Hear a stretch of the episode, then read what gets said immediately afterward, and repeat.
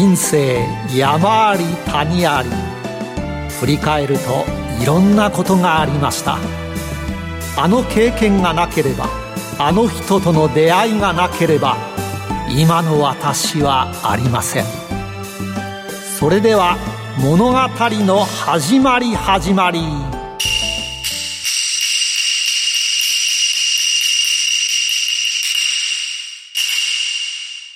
企業トップが語る人生波乱万丈。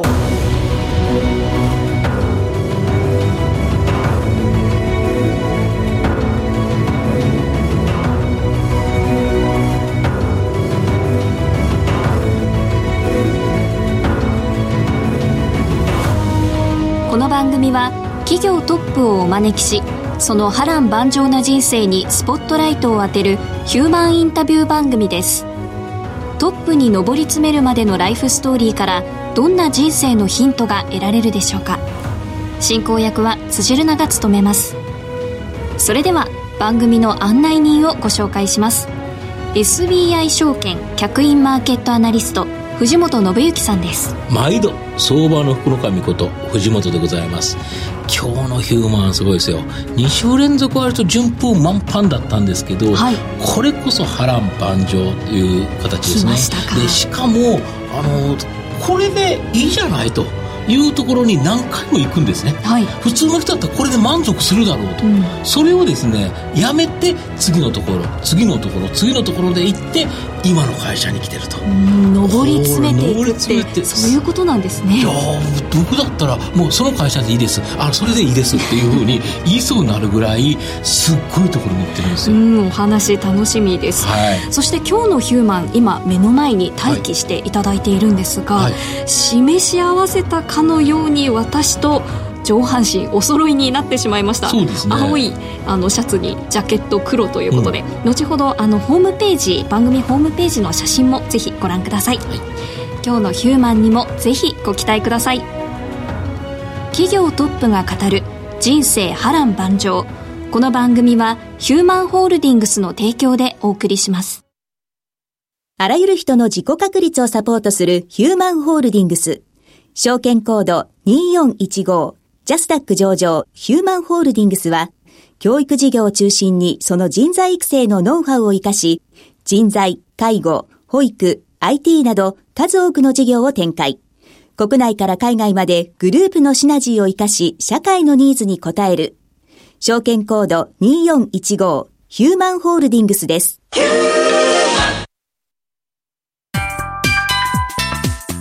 水永ヒューマン。ここでございます。それでは今日のヒューマンをご紹介します。第6回のゲストは、証券コード3230東証一部上場スターマイカ代表取締役社長水永正史さんです。ようこそお越しくださいました。はじめましてよろしくお願いします。よろしくお願いいたします。それでは早速藤本さん紹介をお願いします。はい。スターマイカは東京都港区虎ノ門に本社がある中国分所有マンションに投資する不動産会社になります。今まで誰もやったことがないビジネスモデルで、創業以来16期連続で黒字を計上中です。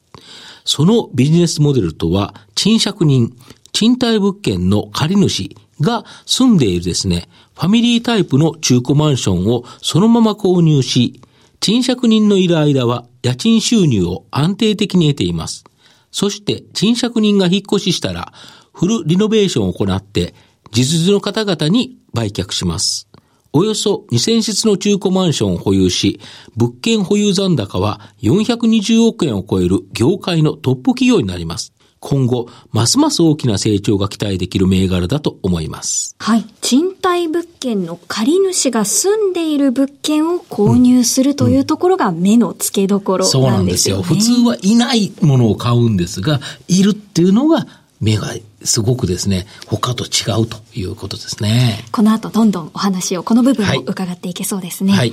今日は水永さんの人生にロックオン。今からその生態を探るべく、トップに上り詰めるまでの人生についてたくさん質問をします。一問一答形式でお答えください。それでは、よーい、スタート生年月日、年齢は？はい、えー昭和39年10月6日生まれ53歳です。お父さんの職業は？はい、父は、えー当時日本交換という鉄鋼メーカーがありまして、そちら今 JFE という名前なんですが、そちらの会社員をやってました。兄弟は何人ですか？兄弟は2人、4つ下に、えー今ドクター、お医者さんをしている弟がおります。子供の頃は一言で言ってどんな子でした？そうですね、好奇心がとても強い、何にでもこう知りたがる、そんな子供でした。勉強スポーツどっちが好きでした？そうですね、両方と言いたいんですけど、まあ嫌いでしたけど勉強好きでした。国語算数英語社会理科どの科目が一番得意ですか？えー算数と理科ですね。一番尊敬する人は誰？こちらは現在なんですけれども経営者という意味ではえー三住という会社の創業者の田口博さんという方を尊敬しています、子供の頃は何になりたかった？うん子供の頃はですねパイロットになりたいと思ってました。また社長になると思っていましたか？これは全く思ってないですね。あの父がサラリーマンでしたので社長っていうのはちょっと悪い人なんじゃないかと思ってました、はい子供の頃にやっていた習い事は？えーお習字の習い事をしてました。学生時代何部だった？これはあの中学校の時テニス部入ってました。どんなアルバイトをしていましたか？これは大学生になってからなんですけども家庭教師のアルバイトを一生懸命やってました。社会人1年目はどこでスタートしましたか？これは三井物産という商社で経理のお仕事でスタートしました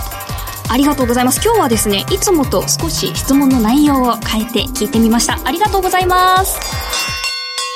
ということで藤本さんちょっといつもとは違う質問も入れてみたりしたんですが気になった質問どこでした？やはり、あれですよね。お習字やってたお習字あと、パイロットっていうのが、なんか、なんか社長似合ってますよね。もしパイロットやってても、パイロット帽をかぶってると、なんかいい感じの、ね。なんかパイロットと言われると、あ、そうですね、とすいいう感じですが、はい。それはあの目目が悪くて断念しましたけど結構高校まで真面目に考えてましたね。あパイロットは視力そうか視力大事なんですね。当時特にそうだったんですね。今あの社長眼鏡かけていらっしゃるんですよね、はい。で、えっ、と、まあ、ここからですね、気になる答えいっぱいあったんですけど、まあ、あの、ここからちょっと深掘りしていきたいなと思うんですけど、まあ、子供の頃はどんな子供っていうので、先ほど、まあ、非常にお答えいただいたんですけど、起業するとは思ってなかったんですよね、だから。そうですね。あの我が家はサラリーマンの家庭ですので、父がこうきちんと朝出て行って定時にこう帰ってきて、ちゃんと家族で食卓を囲むという、これが平和な家庭が、これは当たり前だと思っていたので、街にこう出て行ってもこう店があっても、あれは特別なこう世界というふうに思ってまして、こう自分なんかこう入っていく感じじゃなくて、とてもリスクの高い世界なので、ああいうふうなことにはならないんだと、もうどこかにお勤めをして、一生父みたいにやっていくんだろうなっていうふうにずっと思ってました。ああそうなんですか。どこで変わるんでしょうねで、このこれは、あの、大学時代の家庭教師されてたとおっしゃられたんですけど、このアルバイトの教え子のお父さん、こちらがですね、転機だったとか。そうなんですね。あの、学生時代、大学に入りまして、家庭教師のアルバイトが、まあ、効率が良いということで、始めたんですけれども、その家庭教師の教え子が当時高校生の、お女子高校生だったんですけれども、この方のお父さんがですね、はい。あの、不動産屋さんだったんですね。はい。で、謎でして、はい。まあ自分で商売してるっていうのは自分の中でこうとてもイメージできなかったんですけども、夕方こう勉強を教えにこうアルバイトしに行くと、はい。お父さん大体いるんですね。いるんですか？大体いるんですよ。はで、あの、サウナかなんかから帰ってきた感じで、はい。あ仕事はどうしたんかなみたいな感じなんですが、で、あの、しばらく勉強が終わると、あ水野君ちょっとビール飲み行こうかみたいな、そういう感じなので、その、あ、自由業みたいなもんかなと。あるいはその、自分で小さな会社を経営するっていうことは、まあ時間が自由になるんだなっていうぐらいの印象から始まったんですね。もっと忙しいと思ってたんですね。そうですね、経営者はなんかこう、走り回ってるイメージあったんですけども、あ、ゆっくりしてんだ、みたいな、あるいは身近に感じるようになって、こういう人も別に普通の人なんだっていう感じですね。なるほど。で、大学中にこのシステム関連のアルバイトをやった。これも一つのきっかけだったようなんですけど。そうですね。あの、家庭教師をやってるうちに、これは時給がいいんですけれども、まあ1回2時間ぐらいしか教える時間がないですから、そうすると1日こう稼ぐっていう感じでもないので、友人ともうちょっとこう、お金の稼げる仕事はないかなというのを探していまして、はいたまたま新聞のこう求人欄に、SE 求むっていうのをこう見つけまして、はっきり覚えてるんですけども、池袋にある当時上場していた会社が、システムエンジニアを募集してたんですね。なるほど。で、そこがこう高級なんとかみたいな書いてありまして、で、二人で履歴書を大学で買ってきて、それを持って面接行ったんですよ。お給料が高かったので結構そこで二人でアルバイトしようっていうふうになったんですね。えー、家庭教師も結構アルバイトだ良さそうですけど、ね、何十万だか。そうですね。あの、当時アルバイトの面接に行ったら、いきなりこの、履歴書をお見せしたところ、うん、まあ、東大の学生だったら何でもできるでしょうというようなことを言われまして、うん、翌日からもちゃんとネクタイを締めてきなさいと。はい。いうことになって、当時、ある銀行にですね、はい、あの、SE として、翌日から派遣しますと。はいいうことで、お給料が月給30万円と。えー、学生にとっては。もう就職しなくてもいいですよね。うんうん、30万円って結構いいお給料でしたので、今でね、考えてもいいわけですけども、それに心動きまして、そのままアルバイトを2人で始めたんですね。で、そこから、なぜかそのシステム関連の会社まで作られたっていうそうなんです。ね。このアルバイトをやっていたんですが、これが二人、うん、あの、友人と二人で受けて、プロジェクトに入りまして、うん、プロの方をつけてもらって、やって3か月間やってたんですが、うん、その中でプロの方が、そのうちの会社は、ある上流から下請けで受けてるはいはいはいはい、で、その銀行からシステム、大きなコンピューター会社を受けて、その一部がこのシステム会社に来てると。いうことで、もともとは1億円ぐらいの仕事を僕らやってるんだよ、3人でと言われて、これは随分システム会社儲かってるんだな。中抜きしてるということですか？随分抜かれてると、はい、いうことに気がつきまして、はい、この二人で、じゃあ僕ら会社を作ろうと。うん、で、同じことをするんですが、うん、会社として受注させてくださいと。言ったらいきなり今度は、お月給30万が、うん、あの、3か月で何百万という単位上がりまして、でこれはいいなというので、二人で会社を作った、そういうスタートですね。で、それ学生時代ですよね。学生ですね。大学生2年生ですかね。で、そこでもうどんどん人数が増えていったんですよね。そうですね。あの、それをやって何百万かお金をもらった2人は味を占めてですね、うん、よく考えたら自分の周りにいっぱい学生がいますんで、うん、あの、学生求むかなんかのチラシをこう貼り出してですね、大学生をこうアルバイト雇って、今度は自分ら営業に徹して、彼らを今度派遣するような仕事になっていきまして、まあ、あの、だんだんだんだん会社らしくなっていったんですね。これ最後何十人ぐらいまでいった？最後ですね、20人ぐらい。20人ぐらいですか、はい、それも学生じゃなくて、途中から学生はダメだという話になって、あの、学生こうサボったりするんで、うん、途中試験があるとね。そうなんです。試験とかスキーとか、まあいろんなことが消えるんで、あの、プロの方を雇うようになりまして、こっちが学生なのに、うん、その社会人の人をこう面接してるっていう、このような経験があります。これ、これ、どこ大学生の時にあったんです大学生ですね。そうですよね。19からスタートしましたんで。で、で、そのままなんかシステム会社の社長さんとして今日来ていただいたんじゃないんですよね。違いますね。違うんですよね。で、で、そこでその会社を辞められたんですよね。そうですね。あの、面白すぎて、留年までしてやってたんですけども、うんこれこのままやってたら、うん、ずっと中小企業のおっちゃんになってしまうと、うんうん、なんかこう、そういう恐怖感を感じまして、うん、で何の知識もない勉強もしていないので、うんうん、会社がこう大きくなるっていうのは分かんないんですね、人を増やしてちょっとずつ大きくなるのは分かるんですが、うん、何か上場して、大手町にこう何かあるような、ああいうイメージができないんで、このまま続けていっても何にもならない。というふうに思ったので、ちゃんとしたところに就職した方がいいという決断をしました。めちゃめちゃちゃんとしたところに行きましたよね。これ日本でもかなりちゃんとした方だと思いますよ。そうですよね。三井物産っていうのは。いい会社でした。うんはい、で、これで経理やられて、はい、で、海外に留学までされたんですよね。そうですね。あの、経理はとても面白い仕事でしたし、正直すごく勉強になりました。で、この商社に入ったイメージは、やはりこう、海外の貿易とか、いろんなそういうお仕事イメージ、飛び回るイメージだったので、その経理っていうのはあくまで最初の3年間の修行としてこう言い渡されたんですが、3年間頑張ったところが、うん、あの、君はさ、とても経理に向いてるよねっていうお話になりまして、うん、こう、こう抜けられない話になってきまして。あ、やばいなと。あの、まあ、経理の一生という話になってきまして、うん、で、唯一抜けられるのは留学というのをすると、もう一回、あの、違う配属があるということなので、それで留学をしようということ手段としてだったんですね。まあ、正直そんな感じで始まりました。で、この留学先で、その時にも三井物産辞められたとか。これはですね、あの、会社の派遣で行きますから、はい、行って、行く時は、あの、また帰ってきて、うん、物産でこう、出世したいなというふうに思ってたんですけれども、うん、アメリカに行って、向こうのこうクラスメートたちとアメリカ人の人たちと会話をしていくうちに、あの、すごく衝撃的だったのは、はい、クラスメート100人ぐらいいるんですが、はい、あの、一人も三井カンパニーを知らなかったんです。ええー、やっぱり日本で三井物産を知らないというと、ちょっと逆におかしいよねって 言われると思うんですけど、海外ではそういう形だったんですか？ショック受けましたですね。だけど、来ておられる方はかなりレベルの高い方ばっかりですよね。よね。はい、だから三井の、うん、音は聞いたことはあるんですが、うん、なんか自動車作ってる会社でしょうとか、作ってないんですけど、あの家電作ってるでしょうとかいうのは言われまして。逆にどこの会社だったら有名だったんですか？日本例えば三菱だったらね、三菱コーポレーションとか、電気とか作ってますし、ソニー、パナソニックは知られてるわけですよね。意外と商社っていうのはそもそも知られてなかったりします、でも確かに商社の携帯って日本にしかないとか言われてますよね。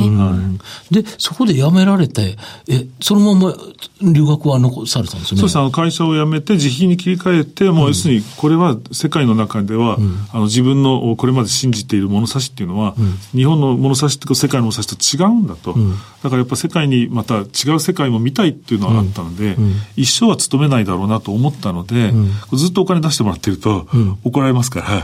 で、あの、まだ1、2か月のところで気がついたので、すみません、やめますっていうのを早めに言ったんですね。ああ、だけど、学費って結構高いんですよ。まあ、高いんです。あの、でも学生の時稼いでたお金がこう貯金してありましたんで。そうでしたね。はい、なるほど。普通の人だとこれ、ここが判断できないですね。まあ、お金がさすがにそのまま帰ってくることはできたかもしれないですけど、はい、残るっていう判断ができたのは、やはりお金があったっていうのは一つ。そうですね。あの、学費ぐらいは持ってましたね。うん、なるほど、はい、で、その後、そのインターンで二つすごい会社に行ったとか。そうですね。あの、ボストンコンサルティングというところと、うん、あとゴールドマン・サックスという2社で、インターンという形で働きました。うん、夏休みですね。で、その後、ボストンコンサルティングに就職されて、はい、これが地獄の二年だったとか。これ、怒られますけどね、とってもあの、厳しい業界ですね、うん、コンサルティング会社っていうのは。すごく、まあ、ブラックではないけど、すっごく働くんですよね。はい。あの、あれはブラックはやらされるとブラックになるんですけども、うん、自らやるね、自ら一生懸命働くので、あんまブラックじゃないことになるんだと思うんですが。うんそれぐらい本当にもうずっとやってると。で、そその後、ゴールドマンに行かれたんですね、ま、そうですね。あの、2年間、あの、BCG で僕の中でこうトレーニングで一生懸命鍛えてもらった感じがしてますが、うんうん、そのうちに、あの、同じようにインターンで働いていましたゴールドマンに、ちょっと相談をしたんですね。うんうん、2年してそろそろ、あの、辞めたい気持ちになってるんですっていうのを、うん、ちょうど日本で、そのプライベートバンキングを始めるというタイミングでしたので、君そういえばやりたいって言ってたよねって言われまして、やりたいって思ってますって言って、ですぐその場でもとあのお会いしまして、うん、すぐ決まったっていう感じでで、日本でこのプライベートバンク、ゴールドマンのプライベートバンクも立ち上げられた、はい、そして立ち上げに参加させてもらって。これだけど、はい、最初の半年で多くの金額を集めないと、ダメになるんですよ、ね、そうなんです。あの、1年間そこから研修があるんですけども、はい。あの仕事させずに1年も研修して、はい、そこから次の1年間で、ある一定のこう成果を上げないと、自動的にクビなんですよ。一年間、その教育でお金をかけて、した上に、上で、一年間頑張らせて、はい、で、ダメだったら、一年後にぽいですか？はい。あの、もう、定量的にこの数字までいかなかったら自動的にクビになります。ええー、外資系っぽいですね。そうですね。ですね。で、それをクリアされたから残られたんですね。まあそうですね。半分ぐらいクビになるんですよね、世界的に。ええー、半分。はあで、この時に、どんどんとその仕事をされて、あの、まあ、いろんな経営者の方、お会いされた中で、はい、あの、ドンキホーテの安田社長に会われたとか。そうですね。これもとても思い出深い、あの、お客様の一人なんですけれども、うん、あの、お話していいということなんですけれども、うん、とてもあの、刺激を与えてくださいましたね。うんもうピュアな生粋の創業者で、うん、もうゼロから自分で会社を作って、あそこまで会社を大きくされるというのをずっとやってきて、うん、こう、ある程度親しくなってからですね、うん、お前こう楽しそうにやってるけどもね、と。その外資系とはいえ、サラリーマンをしながらやって、こう、いいお金稼いでるように見えるが、あの我々が自分で会社を作って、腕一本でここまでやって、全リスクを取ってやってるのとは全然違うよね、という言葉があったんですね。そこで、ゴールドマンではかなりの金額をなんかご給料いただいてたとか、そうですね。あの、ゴールドマンっていうぐらいですからね、うん、お給料高いわけですね。そうですよね。はい、とっても。そこから辞めて、はい、その、まずリートの会社を作られたそうですね。あの、自分で創業しよう、起業しようというのは決めたんですけれども、うん、最初のアイデアはリートの会社だったんですね。うん、なるほど、はい、これを辞めて立ち上げたけど、かなり大変なことが起こったとか。そうですね。あの、立ち上げる時にはすごくいい状況で、うん、もう、2000年のことなんですけれども、うん、どんな会社もいろんな会社寄ってきて、うん、もうこの会社はもう1年後に上場するというふうに言ってくださいまして、もう、証券会社もメインバンクもですね、監査法人も徹底的に来て上場するというふうな、もう見えているような、かのような状態で始めたんですが、うん、1か月後には、うん、あの、当時のですね、インターネットバブルの崩壊っていうのがありまして、はい。はい見事にですね、天国は1ヶ月持たなかったですね。はあ、ここで大変なことが起こったと。そうですね。これだったらゴールドマンの方が良かったから。全然いいわけですね。そうですよね。タイミングですね。そうですね。もう死ぬかと思うような感じですよね。ただそこでうまく、まあ、そこ、はい、その会社からはうまくあの、うまくというのもあれなんですけども、うん、6ヶ月ぐらいも苦しんで苦しんで、うん、もうこのままいくと自分の会社の全お金がなくなると、キャッシュアウトしてなくなってしまうというところまで見えているところまで行って、それを買いたいという会社が現れて、やっとそれが命からからまあ売れたという感じなんですね。なるほど。自分の中では。で、一回ゴールドマンに戻ったそう一瞬戻りました。それでもう、こんな自分で創業するなんてね、うん、だから言わんこっちゃないみたいな感じなんですよね。うんうん、だけどもう一回チャレンジして、今のスターマイカーができたと。やはり戻った時にはこう、諦めなきれない気持ちがやっぱりずっと残ってたので、うん、やっぱすぐにもう一回チャレンジしようというふうにやっぱ思い直しましたですね。で、その時にこのスターマイカーのビジネスモデルができたということですか？そうですね。あの、1回目の会社ものすごく派手にこう、バーンといくモデルなんですね。うん、もう1年後には会社の実価総額は5000億になりますということを、証券会社も言ってくれるような、うん、そういう評価の会社だったんですけども、うん、2個目のこの会社はすごく地味なんですけれども、これから人口が減り始めて、中古のマンション伸びるだろうっていうことを考えると、着実にこう行くんじゃないかっていう、そういう全然こう方向性の違うビジネスです。なるほど。これでスターマイカーが立ち上がってきたと。そうですね。いうことですよね。はいうん、IT バブルを経てこう着実なビジネスモデルに変わっていったっていうことなんですね。うんうん、そうですね。ここまでは水永さんの過去を振り返る水永ヒューマン古今東西をお送りしました。水永ヒューマンここからは現在未来のお話を伺っていきます。まあ、今年のですね、新入社員、御社入ったと思うんですけど、どんな話されたんですか？はい。あの、うちの会社は、まあ、創業16年になりますが、はい、気持ちとしてはまだまだベンチャーですので、うんうん、まあ、一人一人にプロとして頑張ってほしいということを言ってます。なるほど。で、一番最初に言ってるのは、うん、他人事ではなく、自ら主体性を持ってやってくださいと。いうこと。2番目にですね、勉強する癖をつけてくださいと。うん、まあ、僕そういう意味では勉強好きなんですけども、うん、仕事だからって言って根性と気合でやるんじゃなくて、うん、勉強して、しっかりよく考えて、その仕事のクオリティ高い仕事をしてくださいということ。で最後にですね、もう仕事っていうのは汗も出すんだけど、考えて考えて、考え抜いてやるようにっていう、そういうふうにお願いしてます。なるほど。気合だけじゃない。だけど不動産ってやると、どうも気合の会社がどうも多いような。まあそうですね。気合と根性っていうのは一つの大事な言葉なんですけども、うん、あの、我々はそこをちょっと業界新しいだけに違う切り口からやってみようかなというふうに思ってます。なるほど。まあ、あの、スターマイカーをですね、例えば一言で表現するとどんな会社ですか？そうですね。あの、今と共通点ありますけれども、うん、人数をすごく多くするんじゃなくて、うん、少数制でありながら、うん、それぞれがプロフェッショナルであるような、少数制プロフェッショナル集団、これを目指しています。なるほど。とすると、やっぱり目指す、このどんな会社にしたいかっていうのも当然その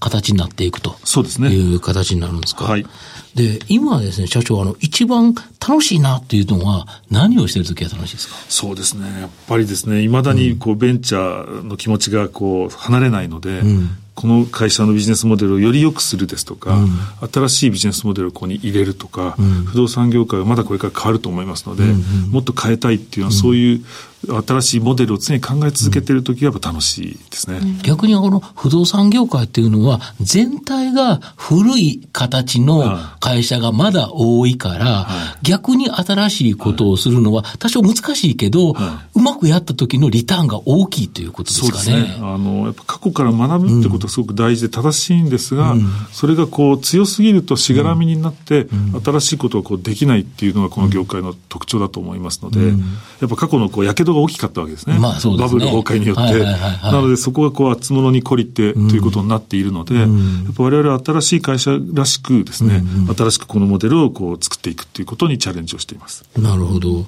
今の夢っていうのは社長何ですか？そうですね。この会社はもうやっぱ自分の人生の一部なので、うん、この会社が不動産業界にあって、うん、とてもまあ、あの、サイズにおいて一番ならないんだ。財財閥にはならないんだと思うんですけれども、だけど少ない人数だけども、とても光っていて、とてもこの業界を大きく変えてきたというような、そういう会社になる、そういう会社を作るのがやっぱり夢ですね。で、だけど、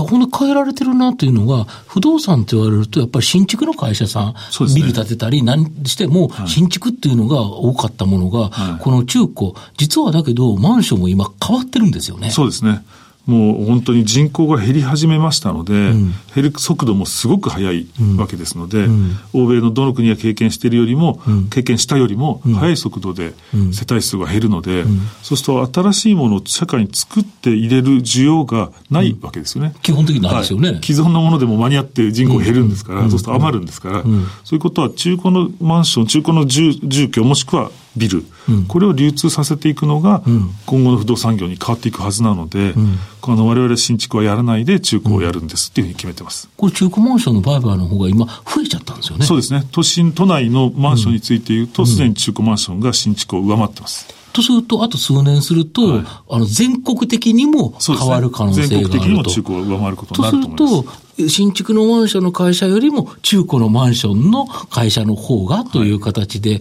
やはり世の中が変わる、その元になってるっていう感じですね。ちょうどその端境期にありますので、うん、まあチャンスだというふうに思ってます。なるほど。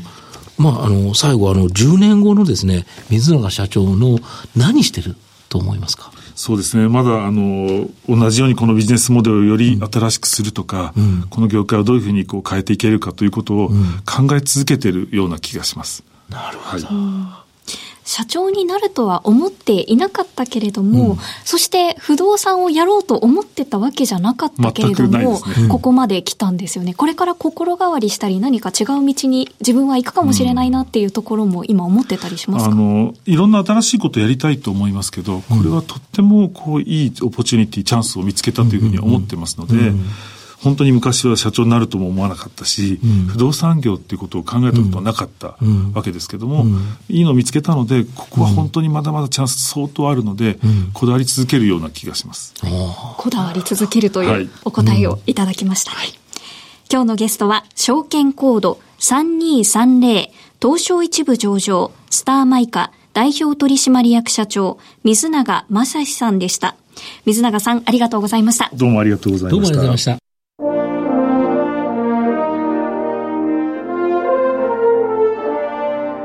トップが語る人生波乱万丈お別れのお時間です。